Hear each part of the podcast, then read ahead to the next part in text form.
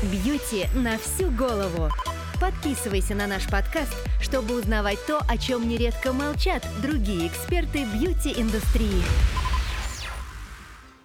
Сегодня поговорим на тему мультигендерной красоты.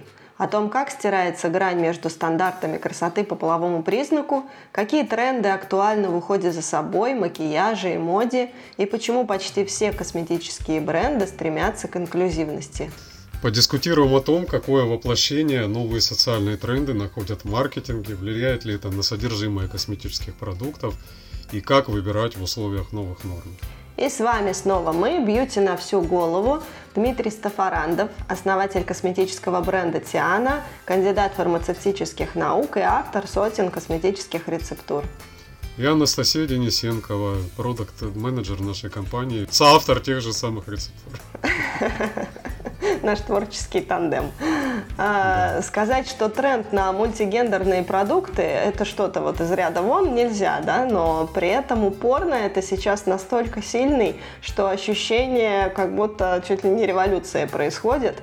А в парфюмерии, например, да, меня всегда удивлял такой парадокс. Очень знаковым унисекс-запуском в свое время был Calvin Klein One, помнишь его наверняка? Я тогда маленькая была, мне было три годика, потом уже переосмысливала.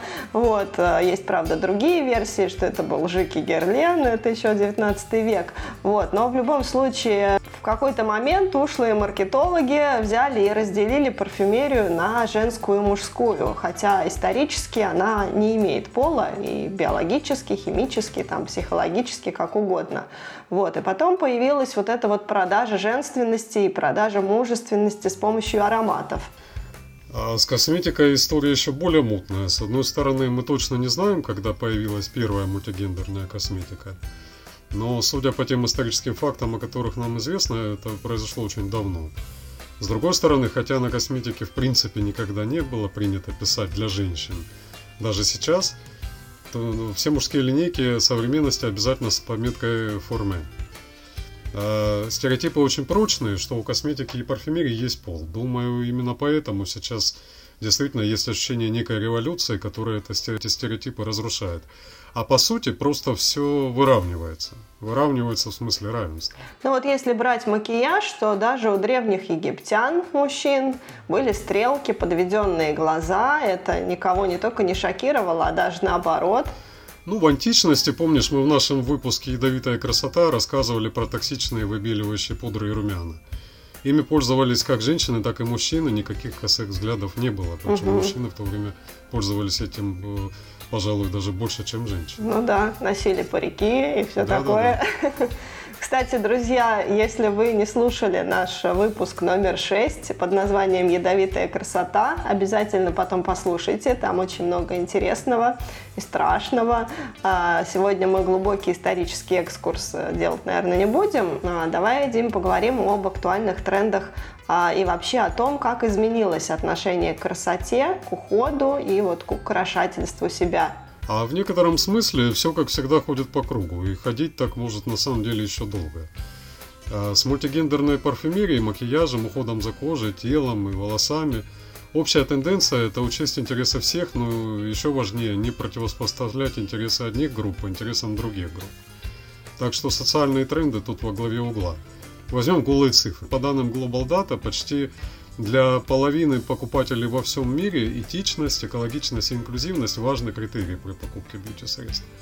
Это относится не только к бьюти-индустрии, это мощные глобальные мировые тренды. Помимо толерантности к квир-сообществам, к мужскому уходу и макияжу, мультигендерному вот этому оверсайзу, фэшн, косметике для представителей разных рас, а, ну и вообще мира во всем мире, тут, мне кажется, что-то есть еще, как считаешь, вот этот всплеск активности в выражении своей позиции со стороны потребителей. То есть сама позиция, она может сформирована-то давно, но выражать ее через потребление с помощью покупок, это вот стало нормой, а, такой новой нормой в последние несколько лет. То есть, покупая продукты брендов с идеологией, которую мы хотим поддержать, а, это некая такая социальная валюта, которая сегодня крепнет. И рынок с позиции производителей тоже стремительно перестраивается из-за этого. Ну, когда это не местечковый хайп, а глобальный тренд, э, то не перестроиться в этот момент, это значит просто не выжить. Это такая интересная цепная реакция на самом деле, потому что и сами бренды, они же тоже вносят серьезную лепту в эту перестройку да, общественных взглядов. И все это там часто через боль происходит. А достаточно иногда почитать комментарии под постами, где, например, мужчина рекламирует какой-нибудь уход для лица. А, или если у бренда декоративной косметики амбассадор мужчина, то вот э, да, в нашем русском инстаграме, я когда вижу, что там пишут под такими постами, у меня просто волосы на голове шевелиться начинают. А, поэтому тут прям чувствуется, что путь этот у нас будет э, долгим и непростым. И считывается какой-то вот коллективный как будто страх в том, что сотрутся границы между полами и вообще что делать, как жить. Ну, людям в массе свои нужны страхи, а видя серьезные перемены в обществе, эти страхи становятся паническими практически. Угу. Мультигендерные продукты и те, кто за них голосует кошельком, ну, никак не превратят мужчину в женщину и наоборот. Это просто один из способов посмотреть на людей вокруг по-другому, вывести на первый план не внешне, а то, что внутри, а главное, самих себя избавить от стереотипов, которые часто глушат сигналы собственной психики и тела. Вот э, как с той же парфюмерией. Ну, нравится тебе запах ветивера с цитрусами, а ты при этом девушка. Ну и носи в удовольствие. Неважно, что это традиционно ключевая нота в якобы мужских ароматах. Смысл того, что сейчас называют мультигендерной красотой, именно в этом – у меня, кстати, есть такая знакомая, которая, которая принципиально пользуется только мужскими ароматами. Она, ну, не любит женские. Ну, правильно делает, слушает себя. Она любит дуб, она любит ветивер, она любит, э, э, что там еще есть такое, ут. Да, да, да. И прочее. То есть табак, кожу, то есть вот такие э, классические классические мужские ароматы, которые ну, просто на, на женщину в, в, в общем понимании натянуть невозможно. Но тем не менее, это она прекрасно с этим справляется. Да, но это вот как раз нишевые марки. Они дают свободу выбора в этом смысле, да, никак не направляя. Ну, нишевые марки, они практически всегда мультигендерные, угу. они же без, э, без да, пола. Да. Наверное, в этом есть, есть серьезный смысл, угу. в этом, что делить э, нишевая парфюмерия, она, да, она действительно всегда без пола. А, это точно. Ну и подход, который учит вот, да, слушать себя, и, а не тех, кто на тебе пытается заработать. Это довольно такая вредная тенденция.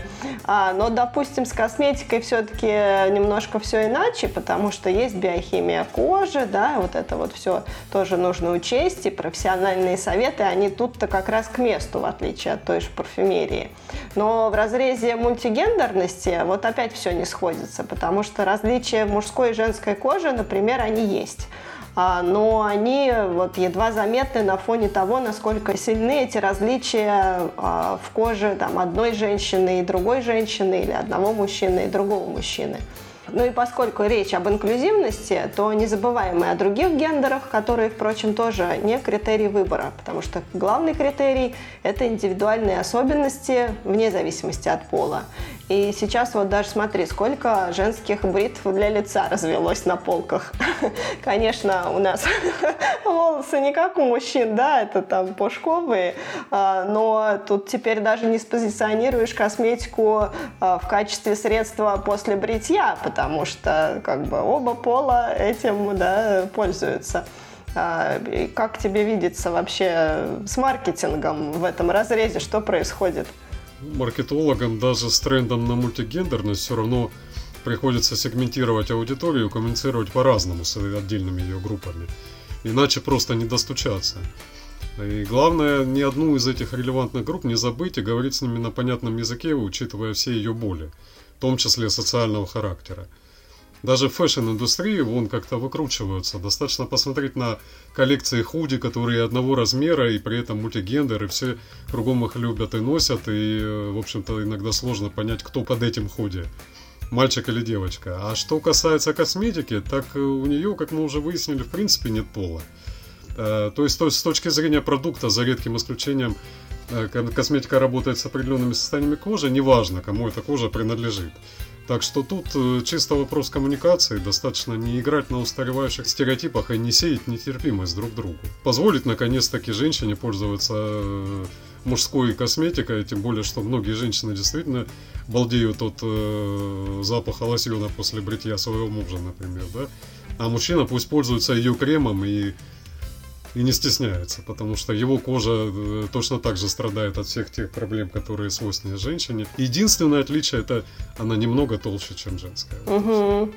А помнишь, мы недавно на работе этой темы тоже коснулись, но касательно дизайна, дизайна упаковок, да, то есть живут стереотипы, которые вот иногда стопорят вообще творчество. Там, допустим, цветной принт воспринимается как сигнал, что вот эта категория для женщин, и мужчины некоторые боятся подступиться, потому что, ну, потому что такие стереотипы в обществе сформированы. Ну, на самом деле такие стереотипы действительно существуют, и они действительно стопорят э, творчество, потому что э, в мужской косметике предположительно положительно всегда должен использоваться черный цвет, какие-то строгие очень э, формы и э, графика. На самом деле это совершенно неверно, потому что упаковка для мужской косметики может быть такой же яркой, как и для женской. И ровно наоборот, потому что возьми ту же самую Шанель, да, или Dior, где упаковка совершенно так черно-белая, и при этом она не совершенно не воспринимается как мужская. Если мужчина видит какой-то яркий принт на упаковке, то ну, он просто у него рука к этому не потянется, потому что он понимает, что скорее всего это для девочек. Если на упаковке цветочки, то тоже вряд ли мужчина возьмет это в руки. А вот женщины в этом плане, они гораздо раскованнее. Ну, все берем. Да, она возьмет в руки все, что угодно, она рассмотрит, она подумает, и с высокой долей вероятности она возьмет, оценит аромат и выберет косметику для мужчин с большим удовольствием. Это я наблюдал много раз. Любые стереотипы, любые штампы, любые шаблоны, ну, это путь неправильный. Надо быть э, открытым к миру и воспринимать его широко открытыми глазами и чистым, чистым открытым сердцем. Красота и яркость красок и солнечный свет, они все-таки действительно не э, не имеют тоже половых признаков. Да, да, да, да. По большому счету. Э, ну, это, это как кто-то, я не помню, кто-то из известных парфюмеров сказал, что э, духи не имеют э, половых органов, значит, они не могут иметь вообще пола по определению. С косметикой то же самое какие-то все-таки, это я не, не сказал бы, что это ограничение, наверное, ольфакторные особенности половые все-таки присутствуют. Например, взять себя, да, Запах жасмина, вот у меня у друзей э, весь дом угу. обвит буквально этим жасмином, и когда он цветет, это, это, ну, это прекрасно просто. Это такой аромат, он сводит с ума просто. Но если я услышу этот аромат в каком-то парфюме, вряд ли я буду им пользоваться, угу. потому что на себе я его не представляю. Как окружение, да, а как э, запах, который исходит от меня лично, я его не воспринимаю. Женщины в этом плане более открыты, потому что я знаю совершенно точно, что, что все традиционно мужские ароматы такие, ну вот сухие, древесные, да, женщинам очень нравятся. И они на себе их очень хорошо представляют. Прямо прекрасно. Даже всем известный Фаренгейт, он э, у женщин любимец просто. Кстати, это да, такой старый, очень очень достойный аромат, который э, для меня он пахнет вяленой вишней. Я не знаю, как у кого. Он, он сейчас не модный, к сожалению, но он просто виртуозный. А, ну что, и подводя итог, да, скажем, что каждому все-таки главное помнить, что вокруг не наши копии и не наши фантазии, а другие люди во всем их многообразии. И что в целом красота это, конечно, гораздо шире, чем вот эти негласно установленные каноны времени, которые потом еще и меняются постоянно. Да, ну, собственно говоря, красота надо, надо, наверное, четко понимать. Ты правильно сказала, что красота это, в, общем-то, и не каноны.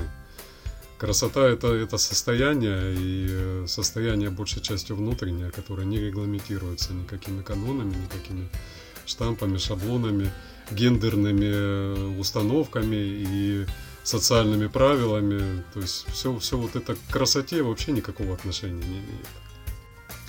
Желаем вам, чтобы ваша жизнь была наполнена настоящей красотой, и чтобы вами руководили не навязанные стереотипы, а ваши истинные убеждения и ценности. Спасибо, что были с нами. Подписывайтесь на наш подкаст, если еще этого не сделали. Ставьте лайк этому выпуску, если вам понравилось, и делитесь обязательно ссылкой с друзьями. Все это помогает услышать нас большему числу людей. Надеемся, вам было интересно, и до скорых встреч. Пока-пока. Бьюти на всю голову. Подписывайся на наш подкаст, чтобы узнавать то, о чем нередко молчат другие эксперты бьюти-индустрии.